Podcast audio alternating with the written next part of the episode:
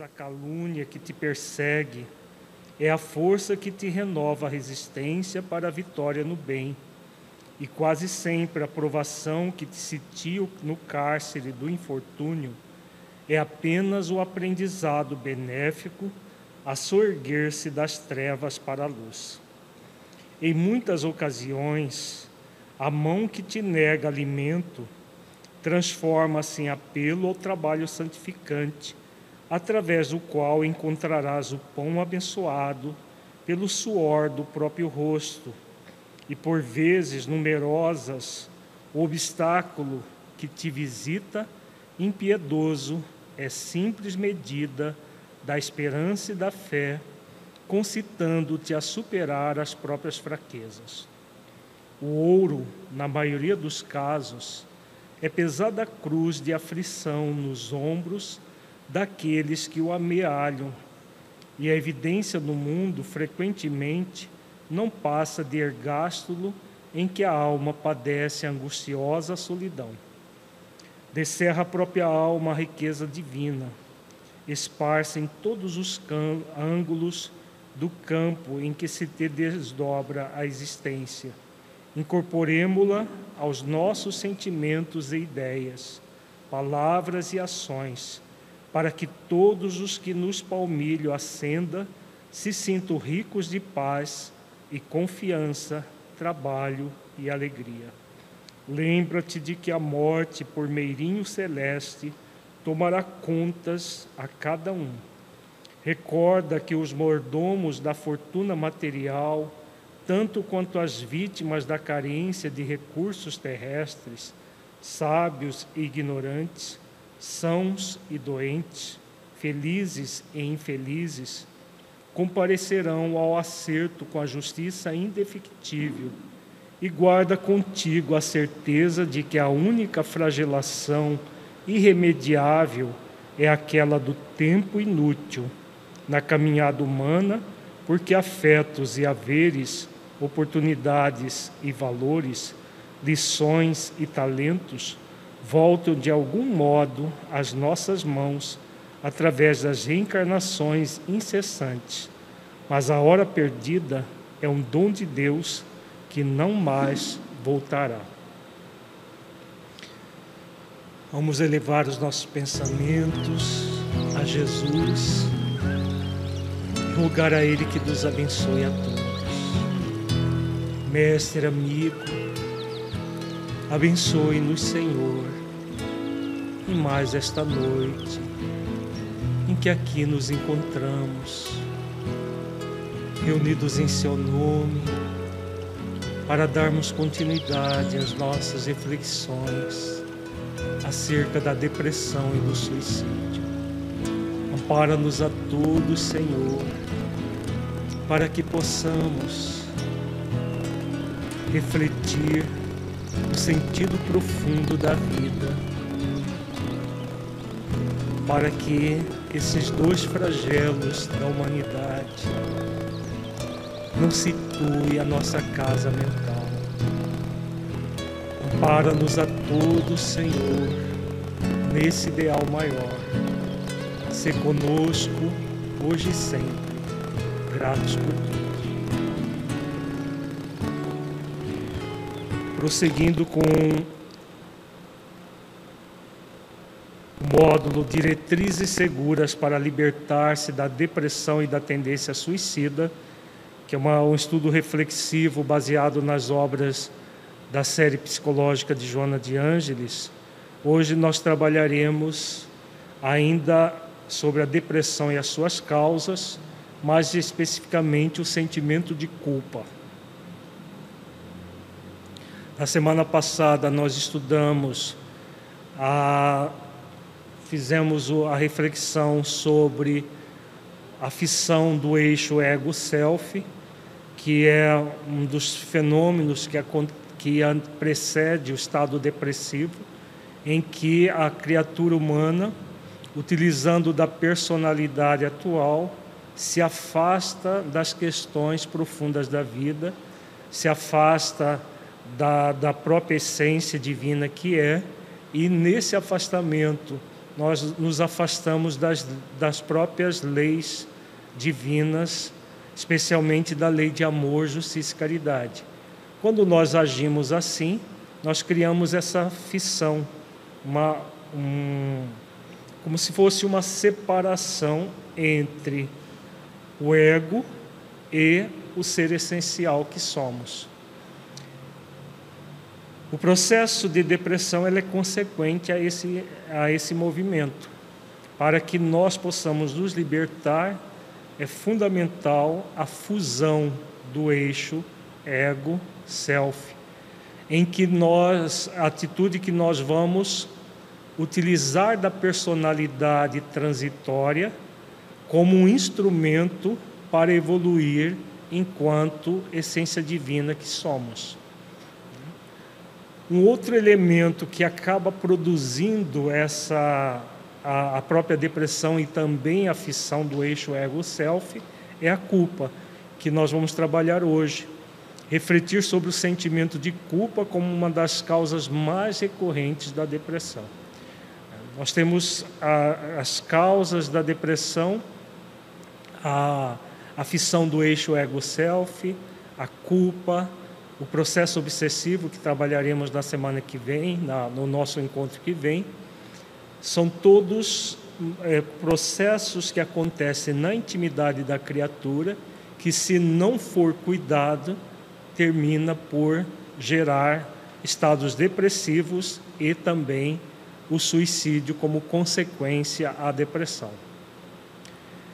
Vamos começar as nossas reflexões com o livro Receita de Paz, no qual a mentora nos ensina que a depressão tem a sua gênese no espírito que reencarna com alta dose de culpa. Quando renteando no processo da evolução, sob fatores negativos que lhe assinalam a marcha e de que não se resolveu por libertar-se em definitivo. Não está conseguindo ligar?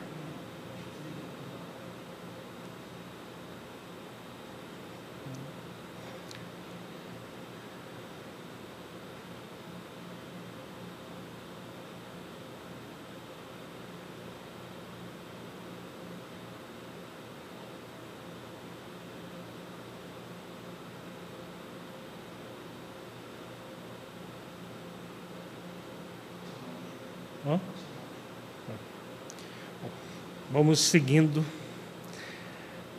Então, aqui é muito clara a orientação da mentora. Ela coloca nitidamente que a depressão tem sua gênese, a sua origem, no espírito que reencarna com alta dose de culpa. Então, como que funciona essa alta dose de culpa que Joana de Ângeles está aqui nos indicando como um processo que gera depressão? Quando nós reencarnamos, nós vamos trazer toda a nossa bagagem daquilo que nós fizemos até a presente existência. Então, quando o espírito ele se afasta das leis divinas, e aí todo o processo que nós estudamos na, no encontro passado da, da fissão do eixo ego-self, que é um processo de afastamento das próprias leis né, divinas na consciência, especialmente a lei maior, a lei de amor, justiça e caridade, o que vai acontecer? Nós vamos é, adentrar em processos de produzir ações desequilibradas, tanto para nós mesmos, mas especialmente para o nosso próximo. Quando o ser humano age com desamor, injustiça e descaridade consigo mesmo ou com o seu próximo, o que ele acaba produzindo? Isso que ela diz aqui, os fatores negativos que assinalam a marcha e que a pessoa, antes de reencarnar, não se resolveu por liberar-se de em definitivo. Não houve ainda o arrependimento, a expiação e a reparação desses delitos. E todos os delitos que nós cometemos, eles ficam registrados na nossa consciência. Como não houve um processo que o, é, de equilíbrio é envolve arrependimento, expiação e reparação. Como não houve isso, o que vai acontecer? Todo um, um, um, um movimento de culpa. Então a pessoa se culpa e a depressão entra como um processo de autopunição, como nós vamos ver daqui a pouco. Com a consciência culpada, sofrendo os gravames que dilaceram a alegria íntima, imprime nas células os elementos que as desconectam, propiciando em largo prazo o desencadeamento dessa neurose que domina uma centena de milhões de criaturas na atualidade. Então, o que vai acontecer? A pessoa traz a culpa. A culpa produz uma constrição mental muito grande. Essa constrição mental, por sua vez, vai imprimir nas células cerebrais, nos neurônios, como ela diz aqui, elementos que os de, as de, desconectam. Então, as, os neurônios não funcionam direito. E aí vai haver a, a, a, nos neurônios uma repercussão da culpa que é do espírito. A culpa é do espírito, mas ela vai ser é, somatizada por uma diminuição de três neurotransmissores: noradrenalina, dopamina e serotonina. Então, a pessoa que traz a culpa, como diz Joana de Ângeles, ela vai jogar toda essa culpa para o próprio cérebro. O cérebro recebe os impactos, as células cerebrais passam a não funcionar adequadamente e aí a depressão se instala. E com, podendo caminhar para um processo de suicídio se não for cuidada. Por isso ela diz: desencadeamento dessa neurose que domina centenas de milhões de criaturas na atualidade. Esse livro Receita de Paz é do século passado ainda. Hoje são já, já se conta em bilhões as pessoas em depressão. Há uma estatística da, da Organização Mundial de Saúde que colocada que até o ano 2020, cerca de 30% da população mundial estará em depressão, com risco de suicídio. Então vejamos, são 30, eh, nós estamos chegando a 8 bilhões de pessoas, e na casa, na casa aí de 2 bilhões, 2 bilhões e 400 milhões de pessoas com risco de desenvolver a depressão. Por isso que o número de suicídios vem aumentando também de uma forma assustadora, tanto a depressão quanto o suicídio. Perguntas até agora? Comentários? Vamos prosseguir. Se desejarmos examinar as causas psicológicas, genéticas e orgânicas, bem estudadas pelas ciências que se encarregam de penetrar o problema, temos que levar em conta o espírito imortal, gerador dos quadros emocionais e físicos de que necessita para crescer na direção de Deus. É, microfone, por favor. Só um minutinho para o pessoal da internet participar. Aqui na frente.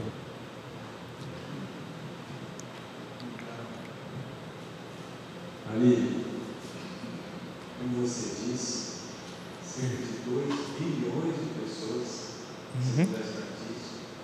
até 2020 serão cometidas de depressão, desenvolverão depressão com possibilidade uhum. de suicídio.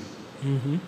São todos espíritos que reencarnaram em processo de culpa nesse momento em que alguns espíritos, muitos espíritos, estão tendo suas últimas oportunidades de reencarnarem na Terra. Uhum. Eles que reencarnam às vezes compulsoriamente, são uhum. todos eles que não se prepararam ou não passaram pelo procedimento de expiação, de arrependimento. É. Todos eles são espíritos que sentem a culpa e por isso desagrega as células? Na verdade, é, são todos que estão passando por um processo, estão sendo convidados a expiar. Mas são poucos aqueles que aceitam a expiação. Por quê? Para que haja expiação é necessário que haja um arrependimento. E comumente o que, que acontece?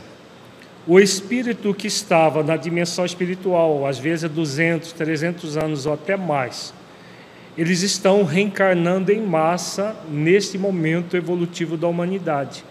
Né?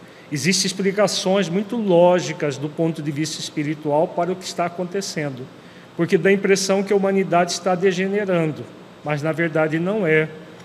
O que está havendo é uma última oportunidade de se melhorar na Terra para espíritos ainda que, como diz Joana, que trazem a consciência culpada, que fizeram muito mal para si mesmo para o seu próximo.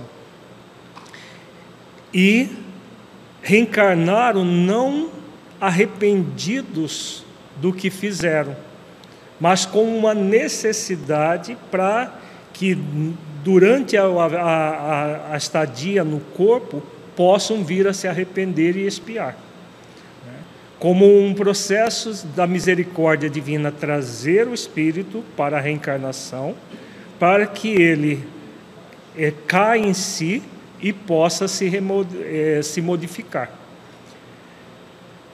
Para isso, é claro que é, o espírito necessita de tomar consciência da realidade e querer mudar isso.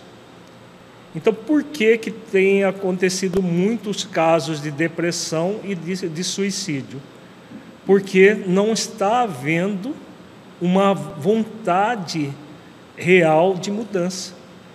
A, a, providência divina traz os espíritos, reencarnam para que, um, para que eles possam se modificar, e quando chega no mundo físico, as, as mudanças não acontecem.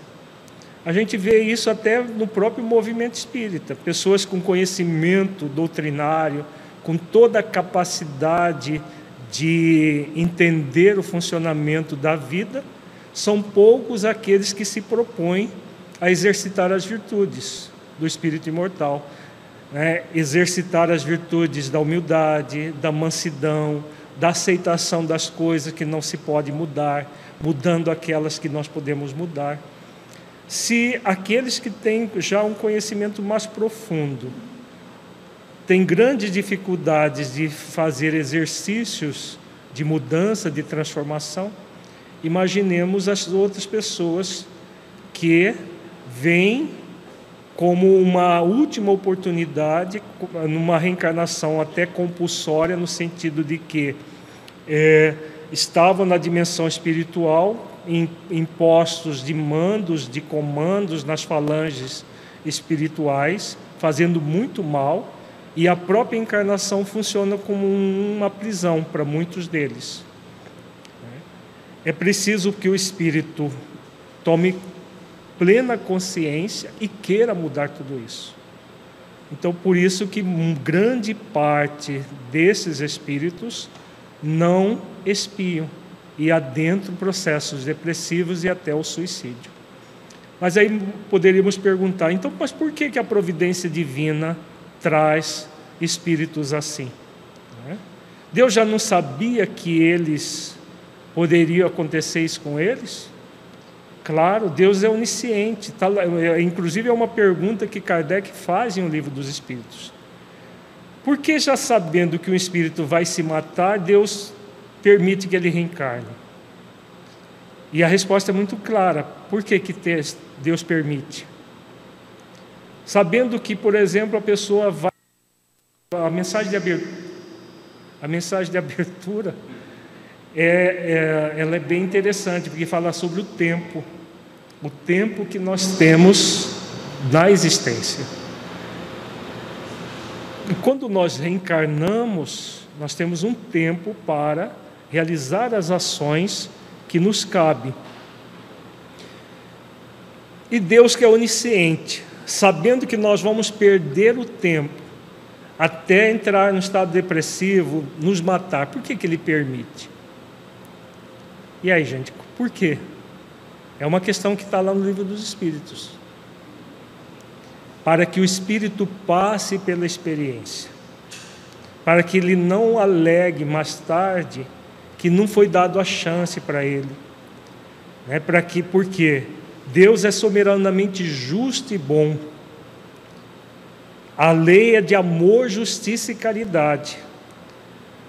Não seria justo com esses espíritos já enviar enviá-los para um exílio planetário sem dar uma chance. Então, o que está acontecendo neste presente momento na Terra? Para muitos espíritos está sendo dada a última chance de permanecer evoluindo no planeta. Se aproveitarem bem o tempo, ótimo se não aproveitarem, não vão poder alegar que não foi dado uma chance, que a justiça divina não se cumpriu, cumpriu-se. Né? Então, por isso que mesmo sabendo que o espírito pode fraquejar e falir, Deus permite. Por quê? Para o espírito vai ser uma oportunidade muito grande. Indo para o exílio, ele vai ter condições maiores de se reerguer a partir dessa experiência malograda, mesmo a experiência malograda.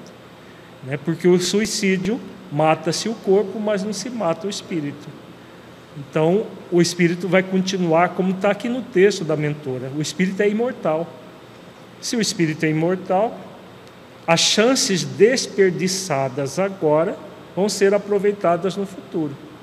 O tempo, como diz a mensagem de abertura, ele não volta mais. O tempo que se tem não volta mais, mas as oportunidades vão ser renovadas, no caso dos espíritos exilados, em outros planetas, planetas mais primitivos que a Terra. Né? Então, é esse fenômeno que está acontecendo é, que explica isso que Joana coloca aqui né, milhões de criaturas, hoje já na casa de bilhões. Essa estatística da mentora está defasada, porque da década de 80 do século passado. Hoje, quando foi publicada essa obra, hoje já está na conta de bilhões de pessoas nessa condição. Né. Agora, qual é o grande objetivo do espírito imortal? Crescer na direção de Deus. E esse é o objetivo.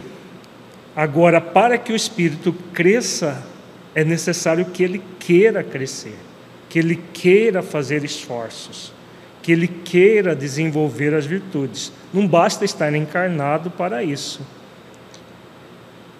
A depressão instala-se pouco a pouco porque as correntes psíquicas desconexas que a desencadeiam, desarticula vagarosamente o equilíbrio mental. Olha como é interessante, nós sempre dizemos quando estudamos a depressão, seminários, que as pessoas comumente elas se queixam. Eu estava muito bem, de repente comecei a entrar em depressão. Não é verdade. Deus programou no, o nosso cérebro e a nossa mente de uma forma tão perfeita que o, o equilíbrio mental, para ser desarticulado, é preciso anos e anos de bombardeios mentais da culpa ou de processos ligados à aflição do eixo ego-self ou da, da obsessão para que chegue no estado depressivo. Nada acontece de uma hora para outra, como diz aqui, vagarosamente. O grande problema é que nós não cuidamos das causas. De uma certa forma, o que, que acontece? Toda a população da Terra tem uma tendência à depressão. Ter a tendência, todos nós temos. Porque a depressão, como nós vimos no, no nosso encontro passado, ele vem da rebeldia. E os espíritos que estamos reencarnados na, Terra, todos nós trazemos uma dose maior ou menor de rebeldia. Mas uma coisa é o ser que percebe a sua rebeldia e trabalha constantemente para se libertar da rebeldia a partir da mansidão. Outra coisa é o espírito que se acomoda e vai levando. Então o que vai acontecer? O que acontece? Esses fenômenos de ordem espiritual, eles vão acontecendo, as pessoas de um modo geral não cuidam, não trabalham na gênese, no nascedouro dos, dos problemas, eles vão se intensificando, se intensificando até que o desequilíbrio mental se instala a partir de todo esse bombardeio mental. E aí os neurotransmissores, com tudo que nós falamos, vai, vai acontecer. Então ela diz aqui: quando irrompe exteriorizando-se dominadora, suas raízes estão fixadas nos painéis, nos painéis da alma rebelde ou receosa de prosseguir nos compromissos redentores abraçados.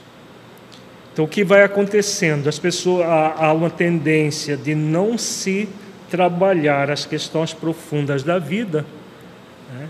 o espírito rebelde e não fazendo esforços para prosseguir nos compromissos redentores abraçados, termina por produzir o estado depressivo.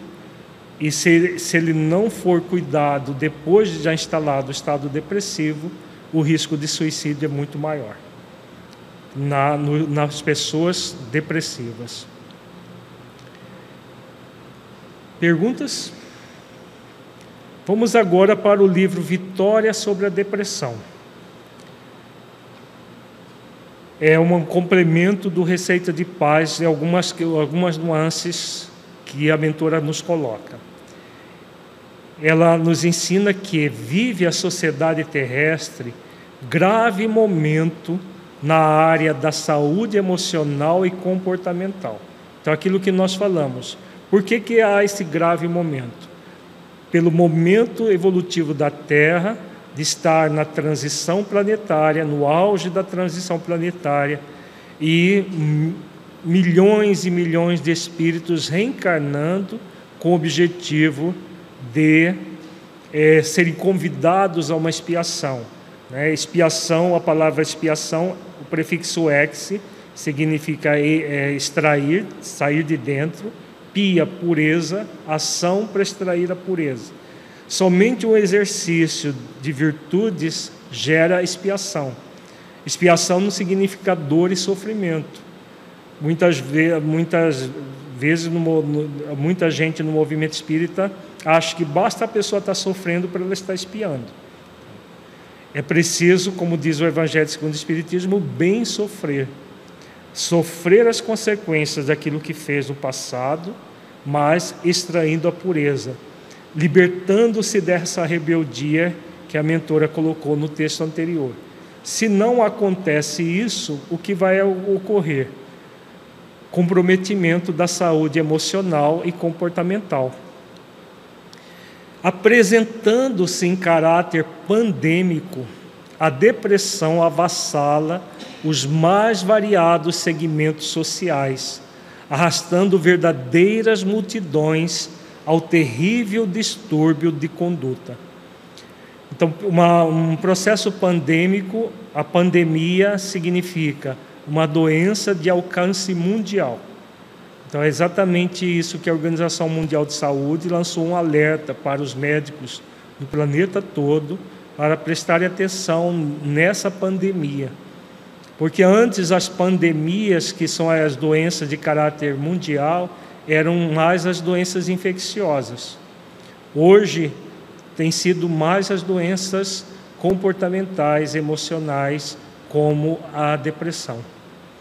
Então, é uma a, a que está mais prevalente hoje, que mais recorrente, é a própria depressão, a ponto de acometer quase 20% da população, 30% da população mundial.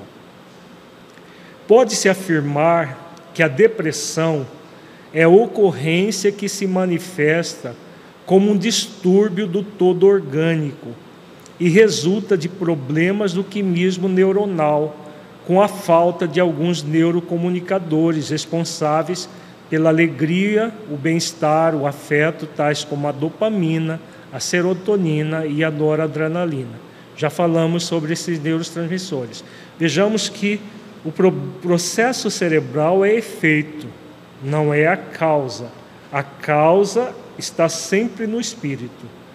Numa visão materialista, um psiquiatra materialista vai dizer que a depressão é causada por diminuição de dopamina, serotonina e noradrenalina. É simplesmente causada por isso. Se fosse isso, seria fácil resolver a depressão. Basta dar medicamentos que aumente a produção de dopamina, serotonina e noradrenalina. E a realidade mostra que é bem outra. Não basta os medicamentos que aumentem essa substância, porque se não modificar o espírito, nas ações que o espírito faz para gerar a diminuição, o que acontece? O remédio não funciona ou funciona parcialmente. Em alguns casos, não funciona de jeito nenhum, porque a, a ação do espírito sobre o corpo é muito maior do que o contrário. Aprofundando-se, aprofundando-se, porém, a sonda investigadora a respeito desse cruel distúrbio comportamental da área da afetividade, a doença se exterioriza em razão do doente, que é sempre o espírito reencarnado em processo de reequilíbrio dos delitos anteriormente praticados. Então, aqui é, é exatamente o que acontece se existe o cérebro alterado, é porque existe um espírito reencarnado que traz delitos para se reequilibrar. Esse reequilíbrio não é o fato de estar reencarnados que gera o reequilíbrio, é o esforço no bem do espírito.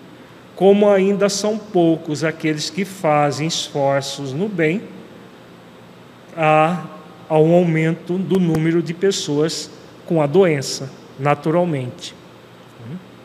A depressão é doença da alma, que se sente culpada e não poucas vezes carrega esse sentimento no inconsciente, em decorrência de comportamentos infelizes praticados na esteira das reencarnações, devendo em consequência ser tratada no cerne da sua origem.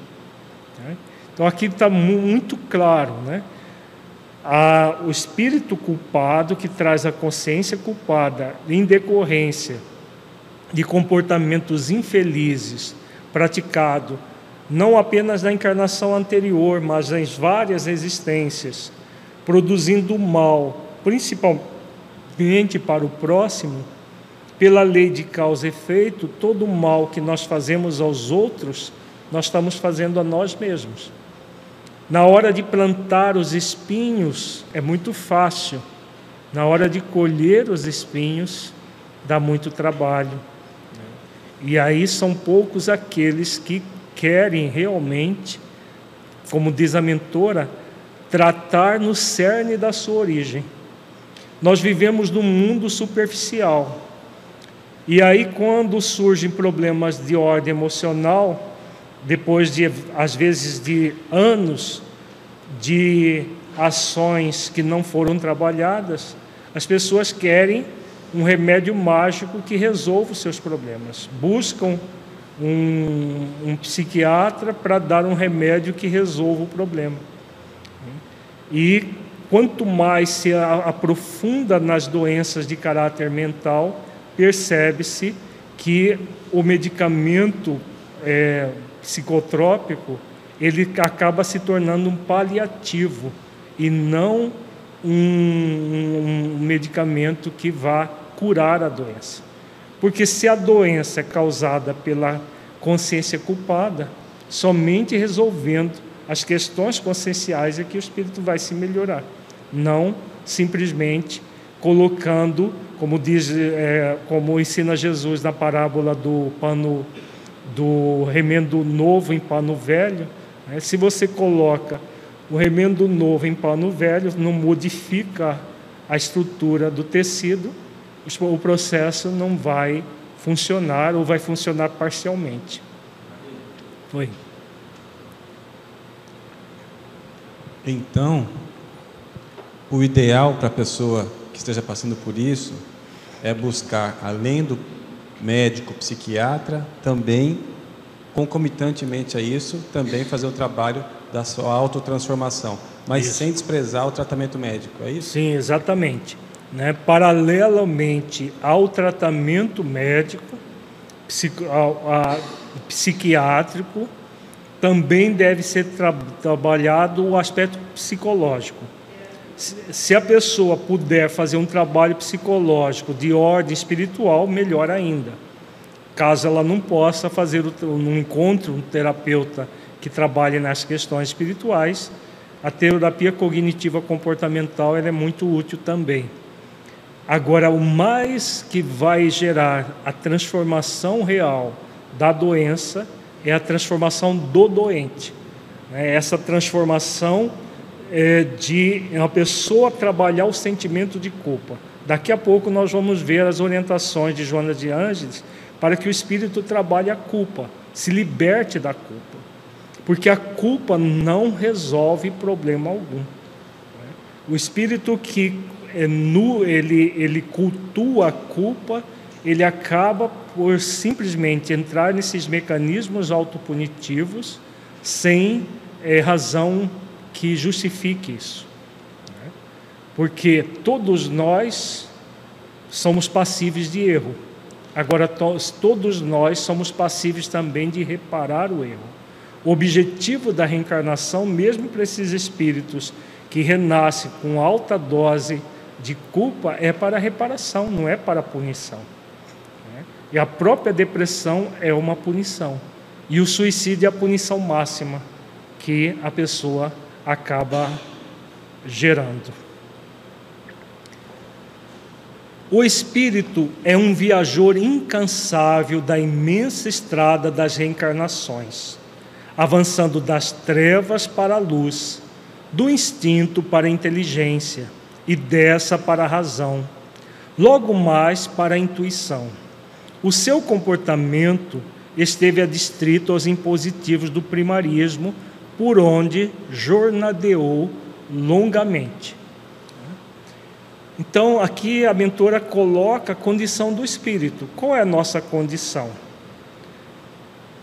A condição de espíritos em evolução, como ela diz, avançando das trevas para a luz, do instinto para a inteligência, da, dessa para a razão e logo mais para a intuição, cada vez mais, mais espiritualizado.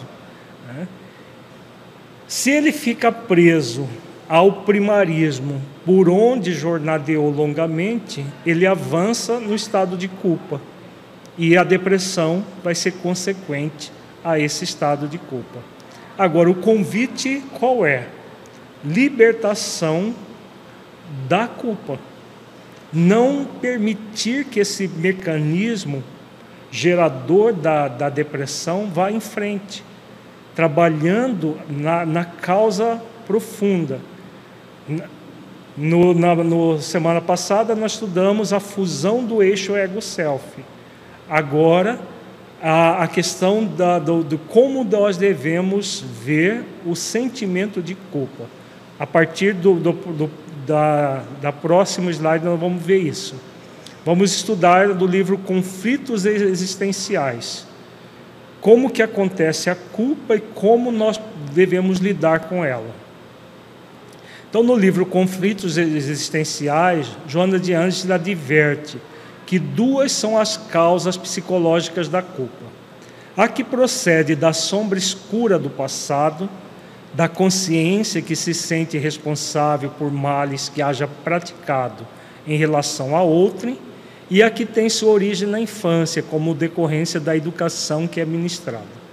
Essa segunda forma de se gerar culpa nós vamos estudar num, num módulo específico, que é o, a Diretrizes Seguras para é, se libertar da criança ferida.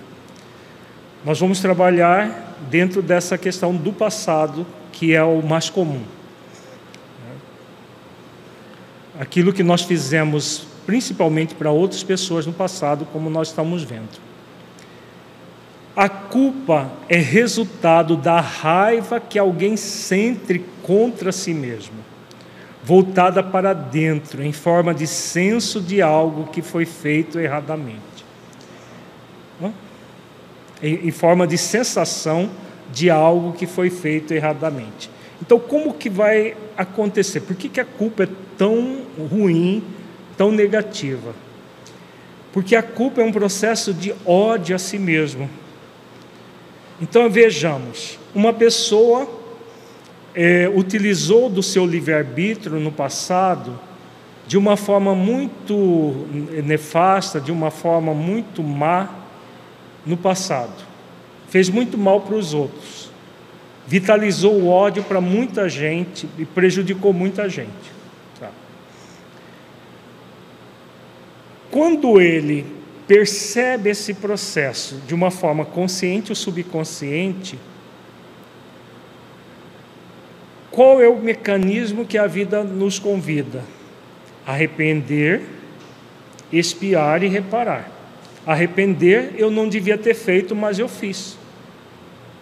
Se eu já fiz, que que, o que vai me auxiliar a me desfazer disso? Passar me odiar porque odiei outras pessoas não vai me ajudar em nada.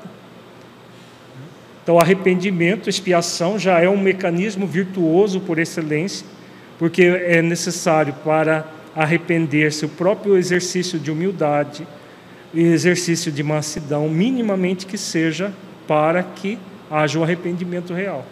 E depois reparar o erro. Então, se antes eu prejudicava as pessoas, agora eu sou convidado a auxiliar as pessoas, de todas as formas que eu puder. Só que isso dá trabalho. Como isso dá trabalho, qual que é a tendência?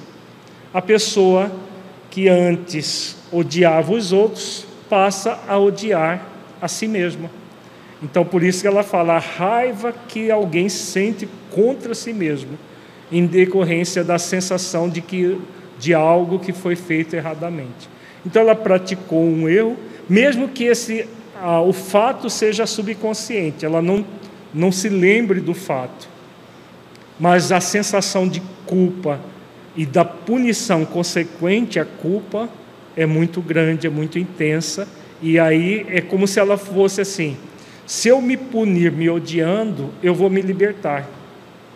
Mas do ponto de vista da lei de amor, justiça e caridade, o que, que representa isso? Está havendo apenas um aumento de desamor, de injustiça e de descaridade. Só que antes ela fazia isso com os outros, agora ela está fazendo com ela mesma.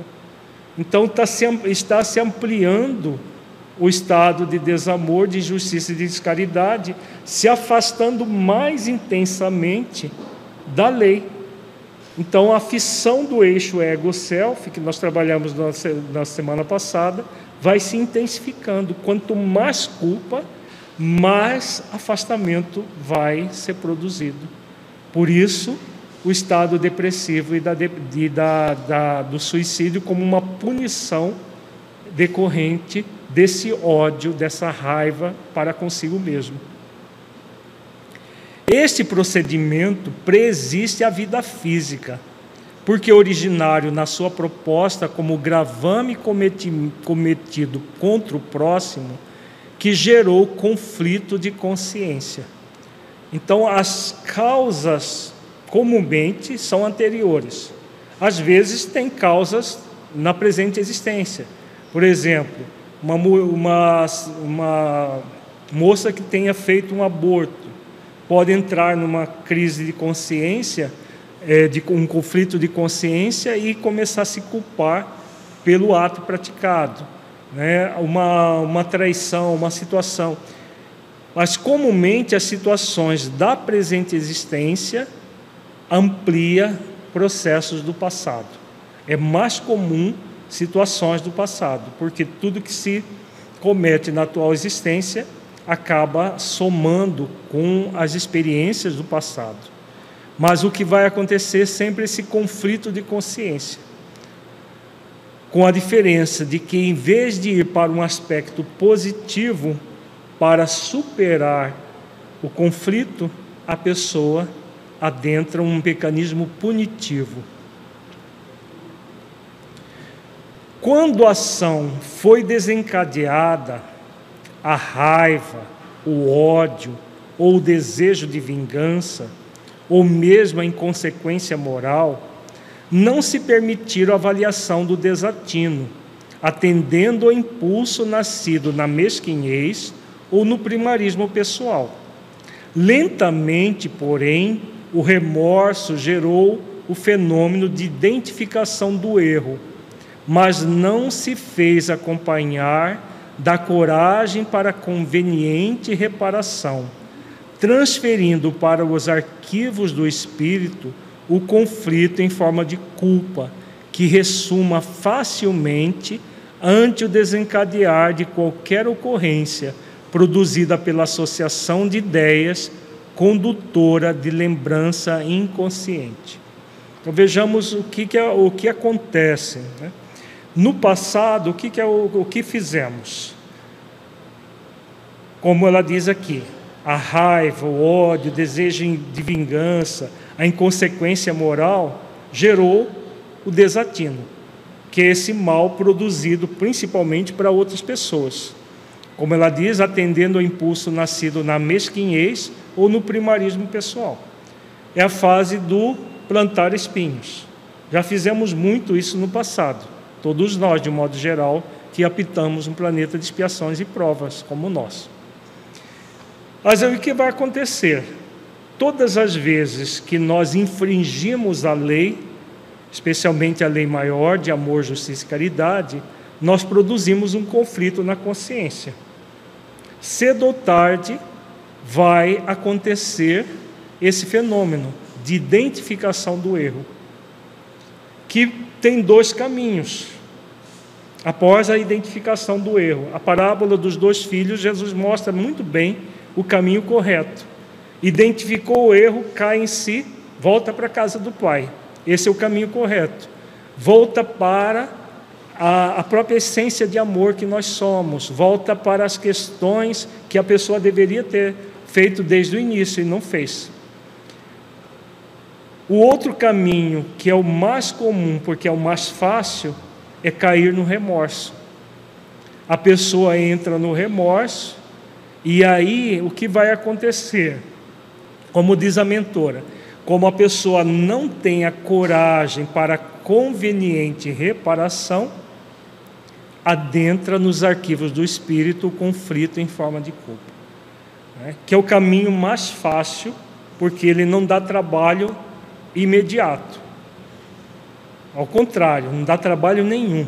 Basta ficar lá, eu não devia ter feito, não devia ter feito, ficar nesse processo, não, cria um emaranhado que o remorso gera e o conflito de, da culpa se instala de uma forma cada vez mais intensa. É fácil de entrar, muito trabalhoso de sair. Enquanto que a escolha pela reparação conveniente, como diz a mentora, é a escolha mais trabalhosa inicialmente, mas facilmente a pessoa se liberta, porque é o trabalho que vai facilitar a vida, enquanto que a ausência de trabalho dificulta a vida gradualmente. Uma vez instalado o conflito em forma de culpa dentro do espírito, o que vai acontecer? Qualquer situação que nós tivermos na existência atual reverbera em nós as situações vividas no passado. Por isso que ele diz aqui: ressuma facilmente ante o desencadear de qualquer ocorrência produzida pela associação de ideias. Acontece um fato X. A pessoa nem se dá conta, ela sente profundamente culpada, sem saber às vezes por que está se sentindo culpada.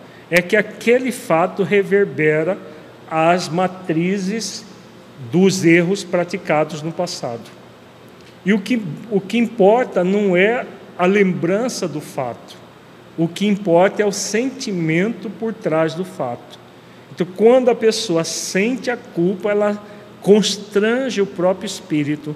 Então, nessa constrição, vai acabar por produzir os problemas de ordem emocional, especialmente a depressão.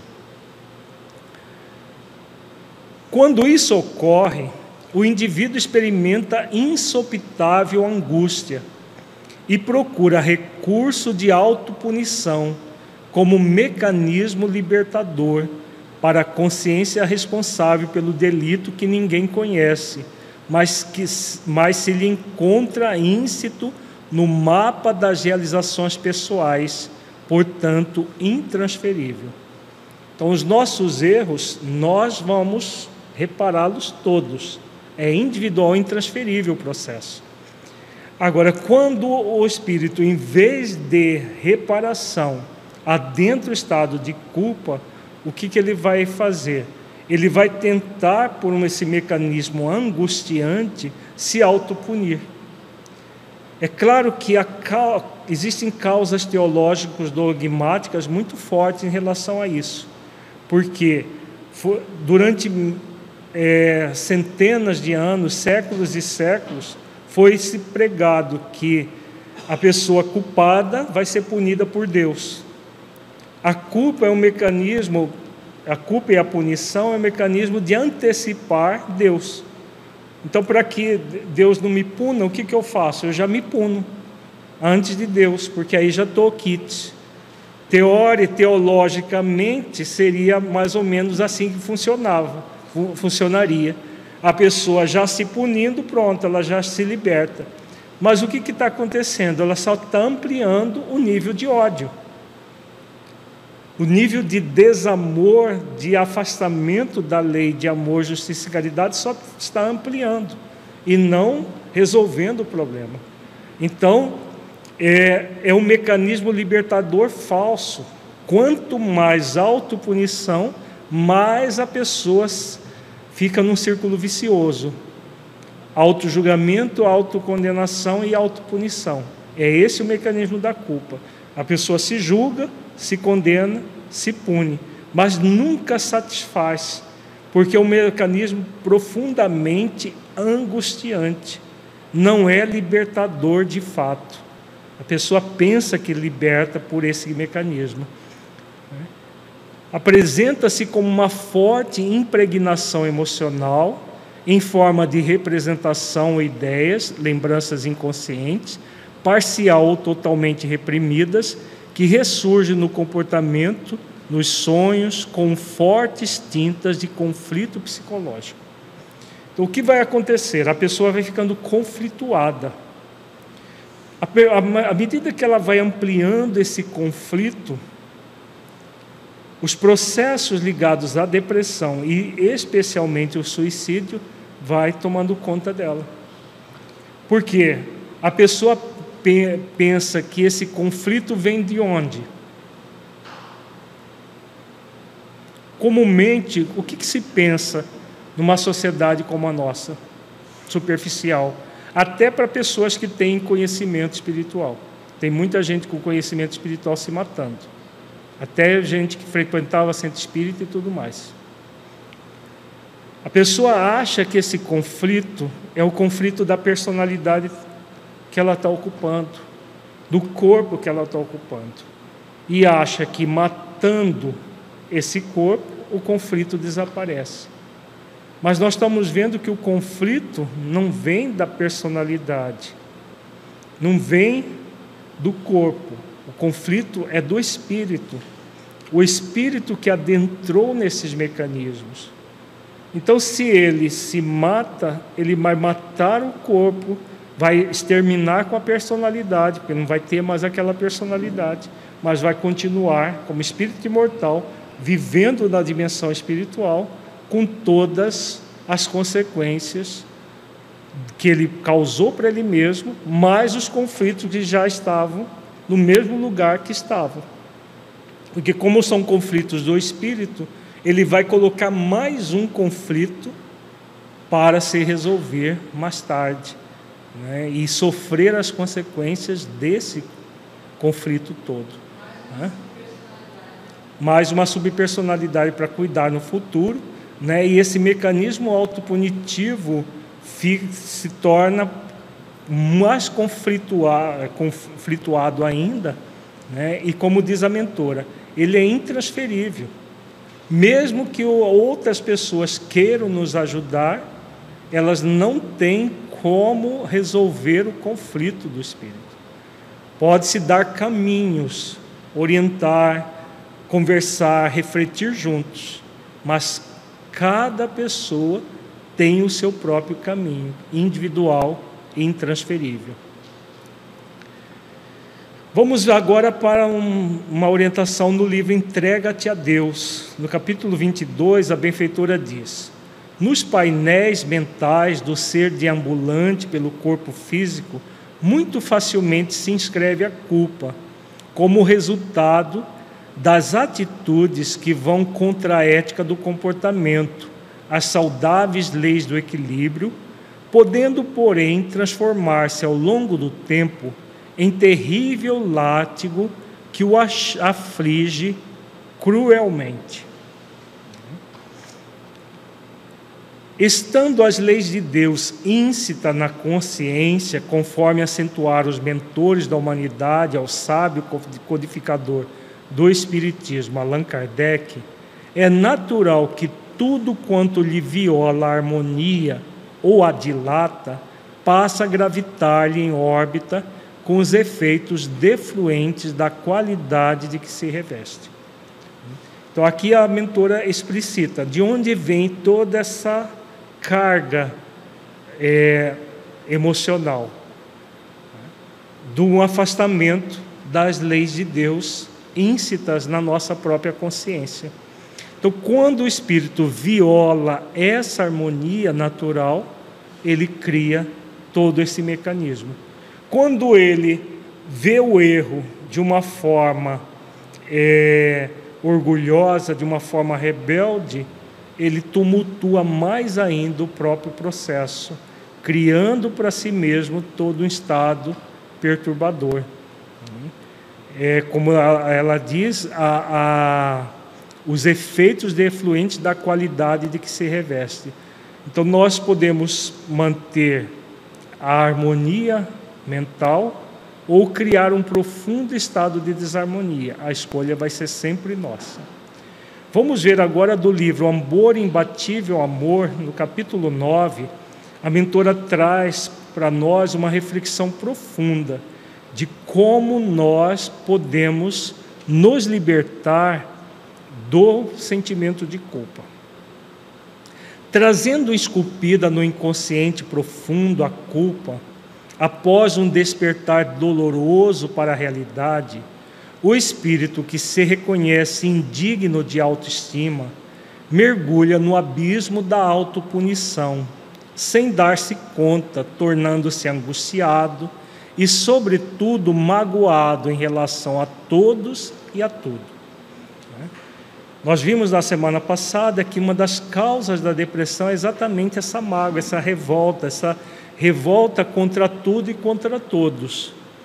Então, a pessoa que está num processo de culpa, é, que errou e que adentrou o estado de culpa, ele se sente indigno de se amar.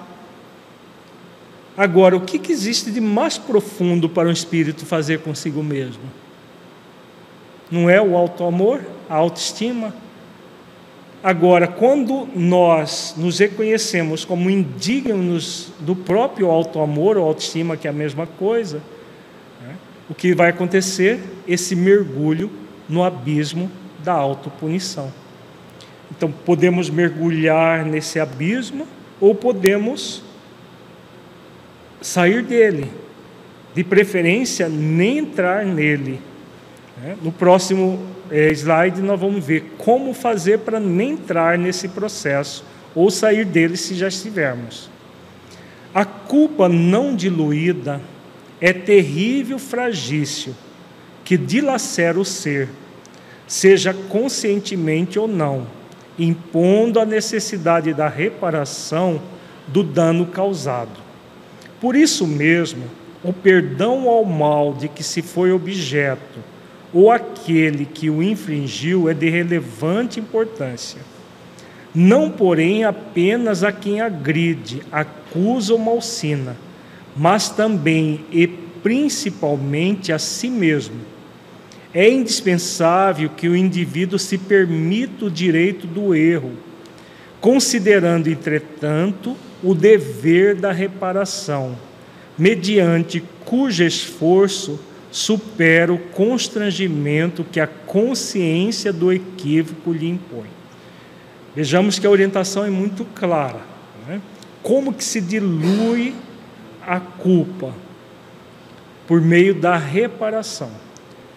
Errar faz parte da vida de todo ser humano, porque nós fomos criados simples e ignorantes e tivemos a opção de submeter imediatamente as leis ou murmurar, nos afastar delas. Uma vez afastados, nós erramos. Erramos, nos afastamos das leis e o convite Jesus coloca na parábola dos dois filhos é voltar para a casa do pai, estar lá na casa do pai e se renovar, se reparar, reparar todo o erro. Por isso, a mentora fala da necessidade do auto-perdão. Perdoar o próximo é muito importante, mas perdoar a si mesmo, como, diz a, a como ela diz aqui, é a atitude principal, o auto-perdão. Por que, que é o principal o auto-perdão e não perdão ao outro? Exatamente para sair do processo do próprio instrumento da culpa. Porque se nós não fizermos isso para nós, como que nós vamos fazer para o outro? Se nós não exercitarmos o amor a nós mesmos, como que nós vamos exercitar para o outro? Né? Porque nós acabamos de ver que ela coloca que a culpa, a pessoa fragiliza a própria autoestima, ela não, não se acha merecedora do amor. Se ela não se achar merecedora do amor, como que ela vai poder oferecer algo ao próximo? Se ela está fechada dentro de si mesma. Então, o primeiro passo é o auto-perdão. E auto-perdoar-se não é anular, fazer de conta que nada do que aconteceu no passado aconteceu. É reconhecer, errei, sim. Aí, como ela diz aqui, é indispensável que o indivíduo se permita o direito do erro. Porque se Deus quisesse que nós apenas acertássemos, Ele nos criaria perfeitos e não simples e ignorantes. Se ele nos criou simples e ignorantes, porque o erro faz parte do processo. Há essa possibilidade de escolher pelo caminho que leva o erro. Mas escolheu o caminho que leva o erro, aceita que existe, aconteceu isso, e aí a pessoa entra no dever da reparação. Arrependimento, expiação e reparação, como está lá no livro do, do no Céu e Inferno. E como se dá a reparação? Pelo esforço, supera o constrangimento que a consciência do equívoco lhe impõe. Então, o auto-perdão, o que é? É exatamente o processo de fazer com que a consciência que está lá maculada de alguma maneira, o registro das, dos erros, elas seja ressignificado. Então, se antes errávamos fazendo mal, agora o movimento do acerto fazendo o bem. no limite das nossas forças. Cada esforço no bem supera o constrangimento que está na consciência. Então, imaginemos, vamos para é, dar um exemplo. Vamos imaginar que ah, este, hajam máculas conscienciais em nós. Cada esforço do bem que nós fazemos vai lá e dilui essa mácula, essa mácula consciencial, essa mancha. Né? Nós estamos é, materializando algo que não é material, mas para ter uma ideia. Então é como se nós fôssemos lavar a nossa consciência. É o homo total, né? Que você vai lá para lavar a consciência, é a ação no bem. Né? O homo lava a roupa mais branca. O, o trabalho do bem de si mesmo e do próximo vai fazer com que a nossa consciência, que antes estava constrangida com o mal feito, agora passa a se libertar pelo bem que é feito a cada dia, a começar de nós mesmos, pelo mecanismo do auto-perdão. Ela continua dizendo: não se trata de uma atitude permissiva para novos equívocos, e sim um direito de ser humano, que é de lograr sucesso ou desacerto nos empreendimentos que se permitem, que nem sempre se faz coroar de êxito. Não obstante, quando se tem consciência do gravame, com habilidade e interesse, é possível transformá-lo em benção, porquanto através dele se aprende como não mais agir. Então vejamos que é a atitude correta para o espírito é, tomar. Né? Errou, aprende-se com o erro e busca-se repará-lo. Quando o espírito é, ele se permite esse direito de ser humano, o que, que ele vai fazer? Toda essa pressão de querer só acertar se dilui. Se eu sou um ser humano e um ser humano pode acertar e errar, qual é o problema de errar? Isso não significa, como ela diz, uma atitude permissiva para criar-se equívocos um atrás do outro, porque isso daí é negligência. Existe a exigência de perfeição, a negligência em relação ao aperfeiçoamento, que é o que ela está falando, a permissividade. Ah, errar é humano, né? Então, vamos errar. Nós ainda somos humanos porque erramos. Esse ditado tá, é incorreto. Essa, errar é humano. Nós ainda somos humanos porque erramos. Por quê? Porque a nossa destinação é continuar humanos ou nos tornar anjos, seres angelicais que não erram mais. É, o espírito puro já não erra mais, mas ele chegou até lá fazendo esforços. Então, nem permissividade nem exigência, mas um processo de nos acolher com direito de ser humano, né? sabendo que o ser humano erra, mas pode aprender sempre com seus erros e reparar os seus erros. Quando nós tomamos consciência dessa realidade, nós estamos desenvolvendo o sentimento de aprendiz. É o que a mentora está dizendo aqui. Né?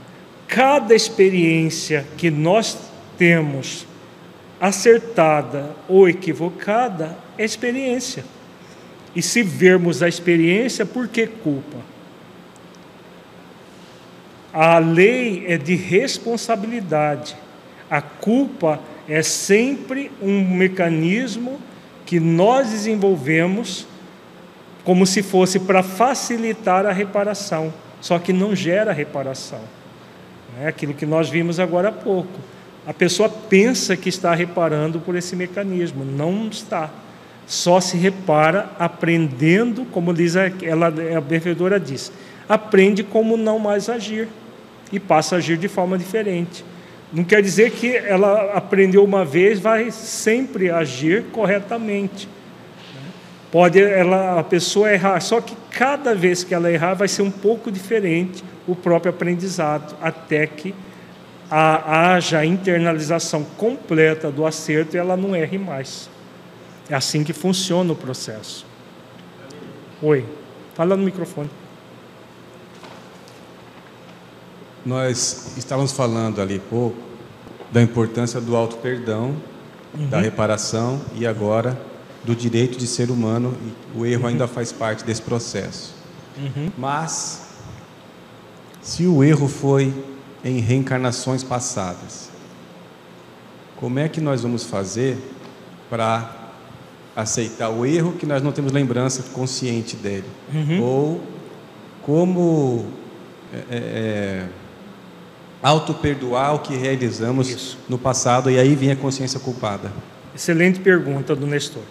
Vejamos, nós falamos que o processo emocional ele é atemporal, tanto no problema quanto na solução. Vejamos, o fato da pessoa não lembrar-se dos, dos, dos atos praticados não a liberta da culpa. Nós vimos a mentora dizendo que uma situação semelhante reverbera nela as culpas do passado.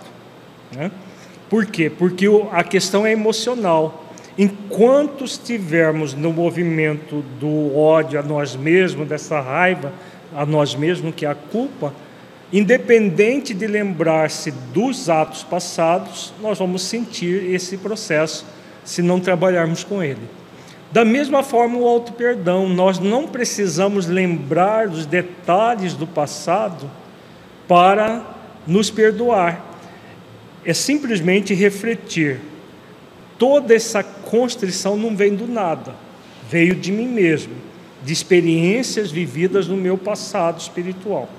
A partir do momento que nós tomamos consciência disso, nós sabemos que somos consciências, que trazemos os erros arquivados nas nossas consciências, mas também trazemos todas as oportunidades de reparação. Então, quando a pessoa se permite o direito de ser humano, o que, o que ela vai trabalhar? Essa condição.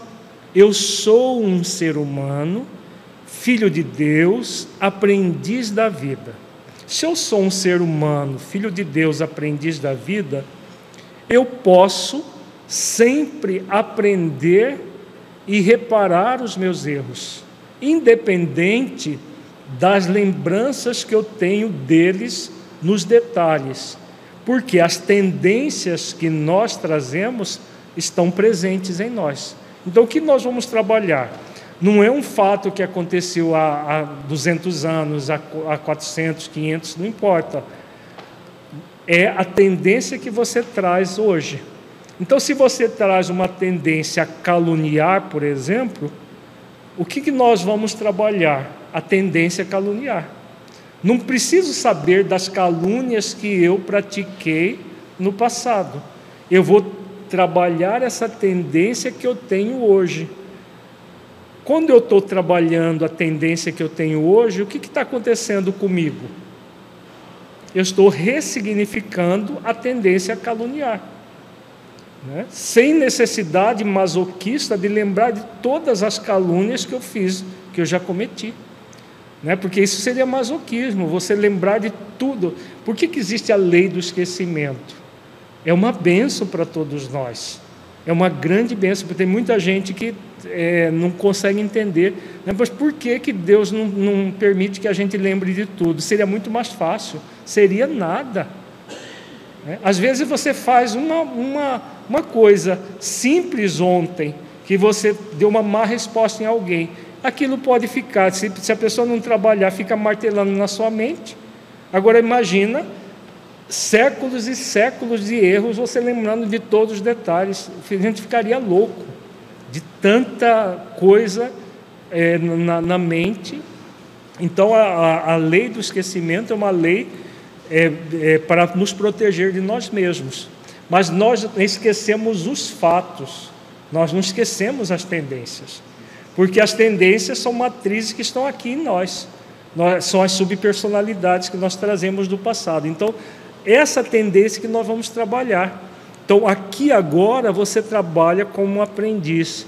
Veio a tendência X, em vez de dar vazão à tendência ou de reprimi-la, você acolhe como aprendiz. Eu estou com uma tendência a tal coisa, mas eu já sei que eu sou um espírito imortal, filho de Deus, aprendiz da vida. O que eu quero fazer com isso? Eu quero ficar me culpando, porque eu tenho a tendência, onde já se viu, espírita de tantos anos ainda senti isso. Isso é um processo de autocobrança, que vai gerar culpa disfarçada ou é, bem evidente. Nós somos convidados a acolher com a tendência, eu tenho isso aqui ainda. Qual é o problema?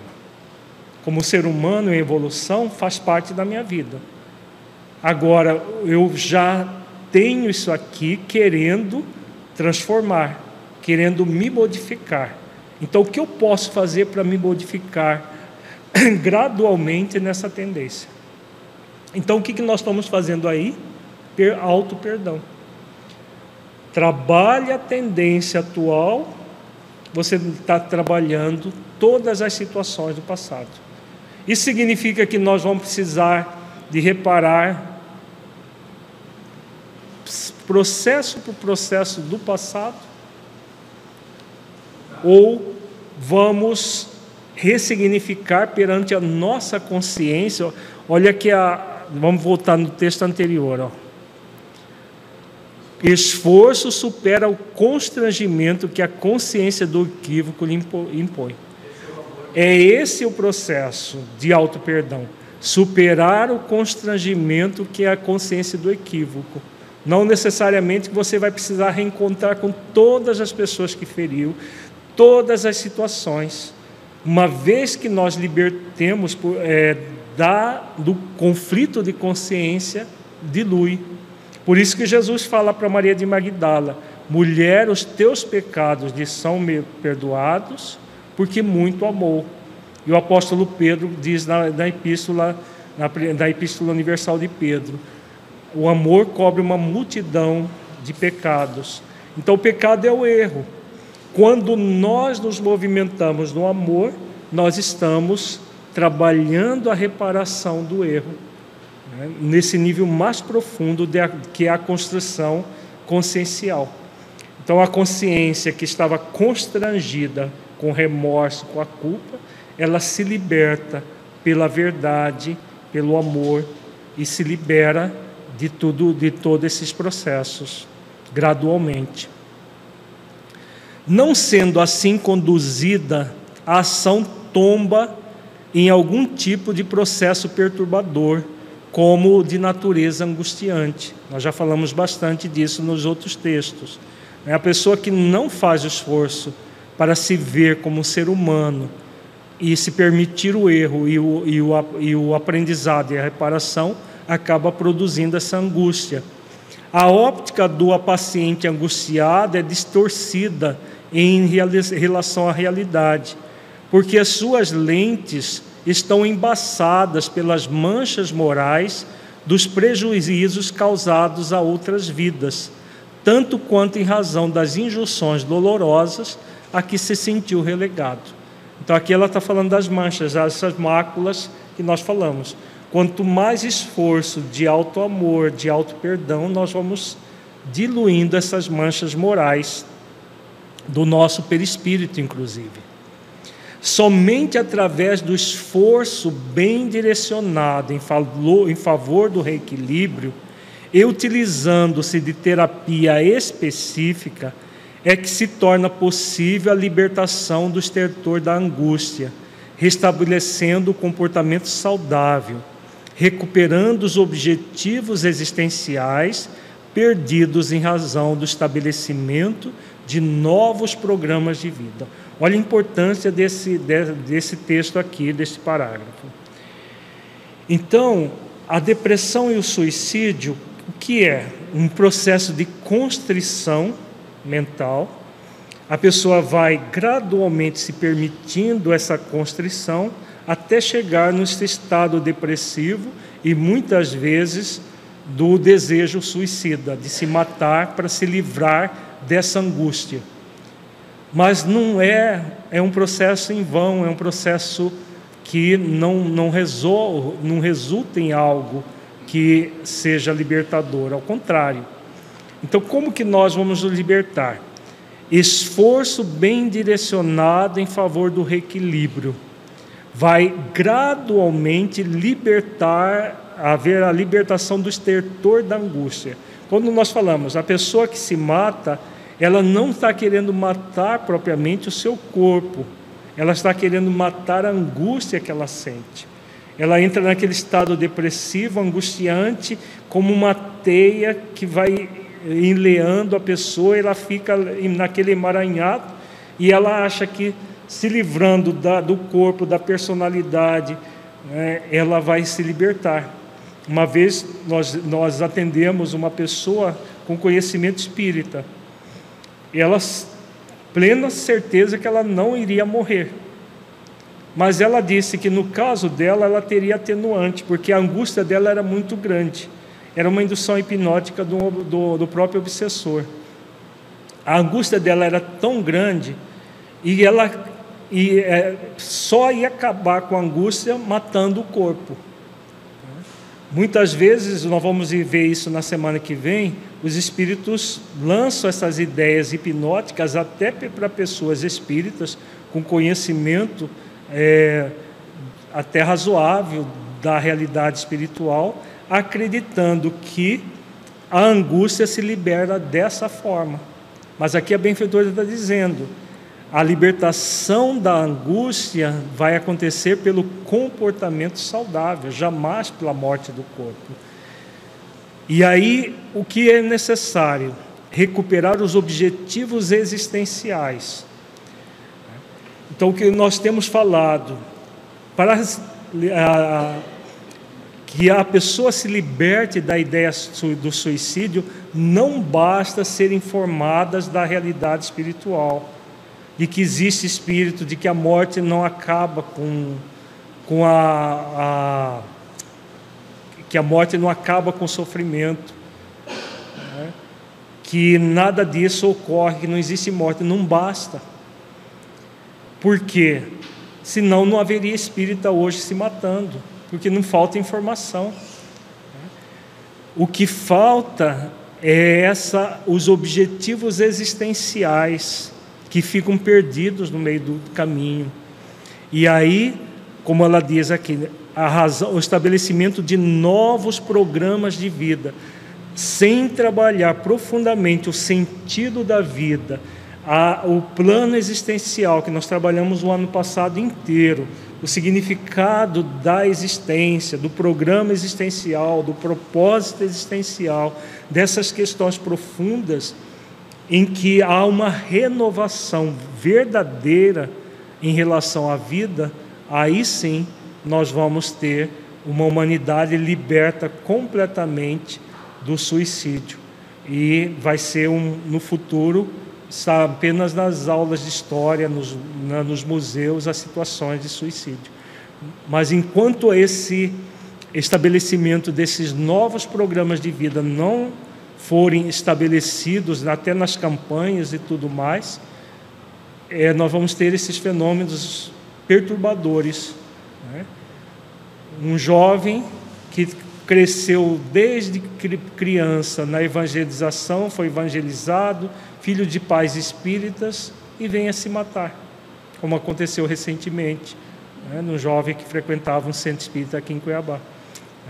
E não é um caso isolado. Se fosse um caso isolado, não, esse é um caso isolado. Tem acontecido muito, com muitas e muitas pessoas. Então não é falta de informação sobre a realidade espiritual, é falta de aprofundar nesse nível do, do, dos objetivos existenciais para que a pessoa no objetivo existencial, possa adentrar esses novos programas de vida e aí sim ressignificar toda a causa da angústia. Porque viver angustiado é desesperador mesmo. Né? Mas o desespero vem da angústia. e não da, da personalidade transitória que ocupamos, do corpo que ocupamos.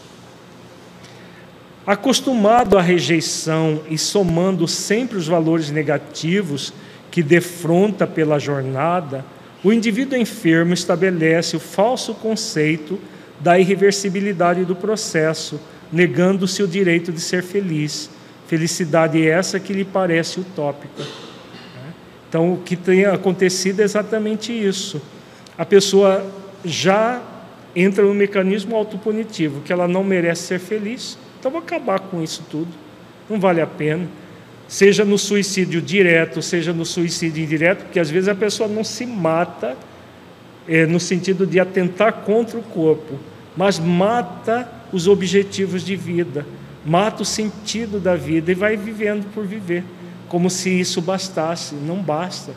É necessário que o espírito utilize bem o tempo reencarnatório adaptado emocionalmente ao silício do sofrimento interno, qualquer aspiração libertadora assume proporções difíceis de serem ultrapassadas.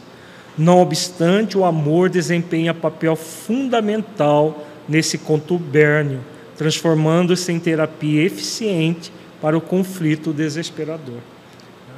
Então, sem o exercício do alto amor, sem o exercício do alto perdão, assumir a humanidade, assumir que erro faz parte do processo, para que nesse movimento amoroso a pessoa se liberte do silício do sofrimento interno, né, desse, desse processo desesperador em si mesmo. Né? A partir do momento que ela se permite fazer esse trabalho todo, ela adentra como diz a, a mentora, numa terapia eficiente para o conflito desesperador.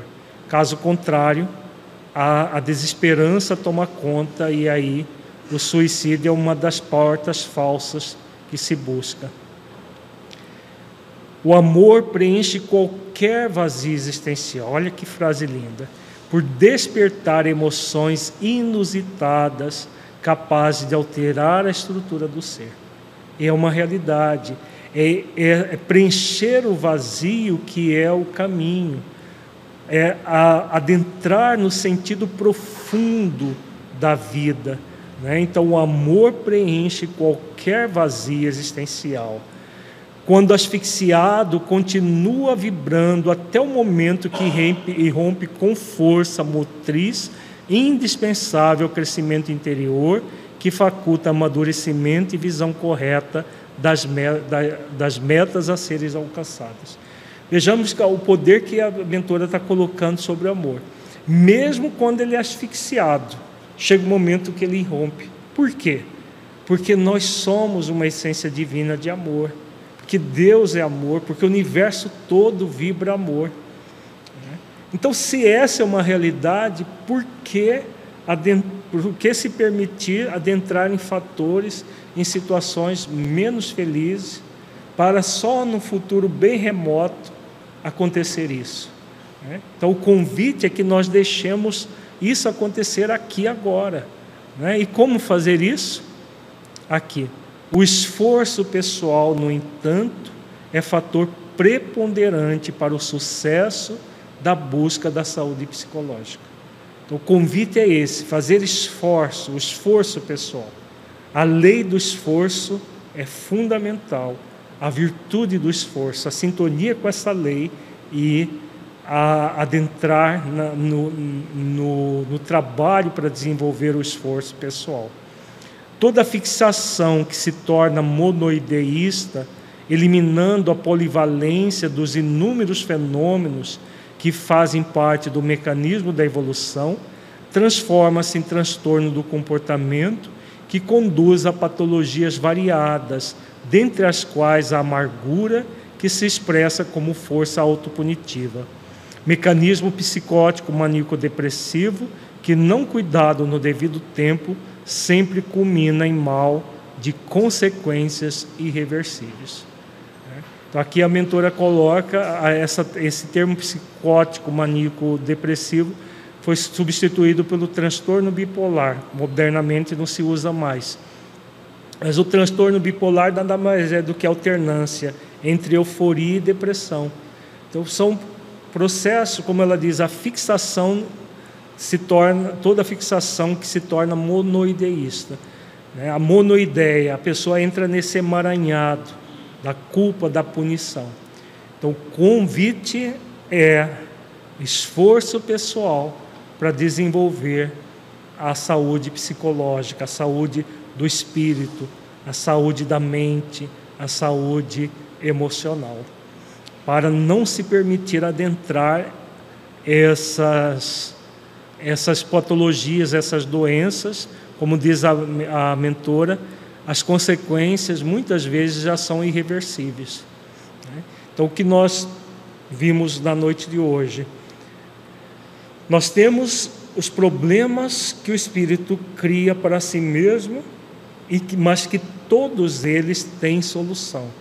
E a solução está no esforço do espírito em se amar, em se perdoar, em trabalhar a sua humanidade, reparando todo e qualquer deslize, todo e qualquer erro cometido.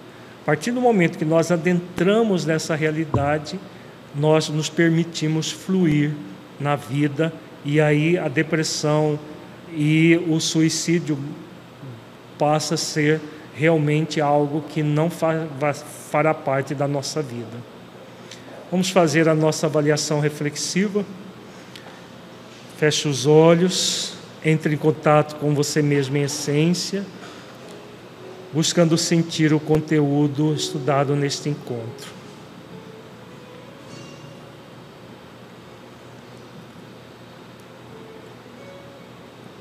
do conteúdo que você entendeu que se aplique à sua vida.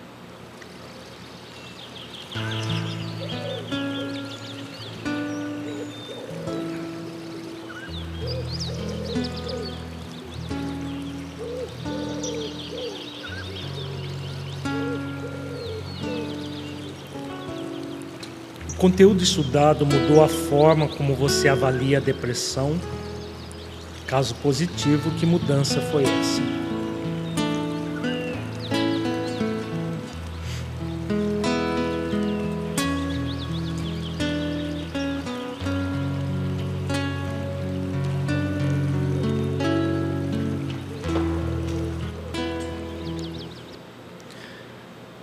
Neste encontro, refletimos sobre uma das causas mais profundas da depressão que é a culpa e a consequente autopunição.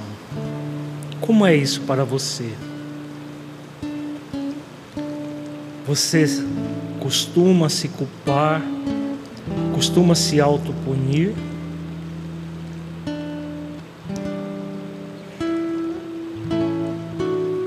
Como seria para você realizar os esforços para libertar-se da culpa? assumindo a sua humanidade, sem desculpismo e sem culpismo, assumindo a responsabilidade por aprender e reparar quando errar. Isso é possível para você?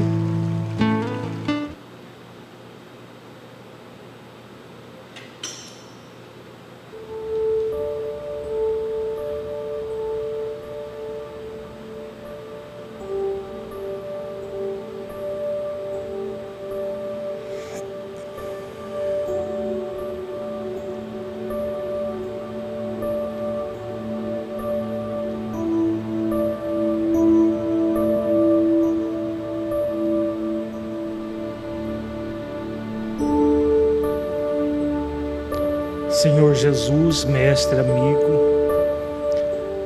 agradecemos, Senhor, pelas bênçãos das reflexões da noite.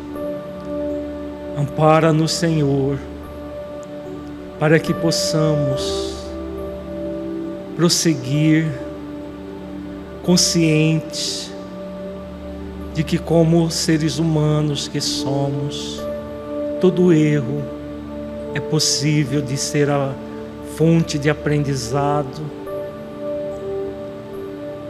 e que tenhamos as forças necessárias para reparar qualquer erro cometido, seja no nosso passado espiritual, seja na presente existência. Ampara-nos a todos, Senhor, para que nos libertemos do flagelo da culpa e sigamos, sigamos avante, conscientes do caminho a ser percorrido, do caminho estreito que conduz à porta estreita. Se conosco hoje e sempre, Senhor. Boa noite a todos. Na próxima semana nós temos atividade administrativa na federação. Nós continuamos com nossos estudos na segunda terça de setembro.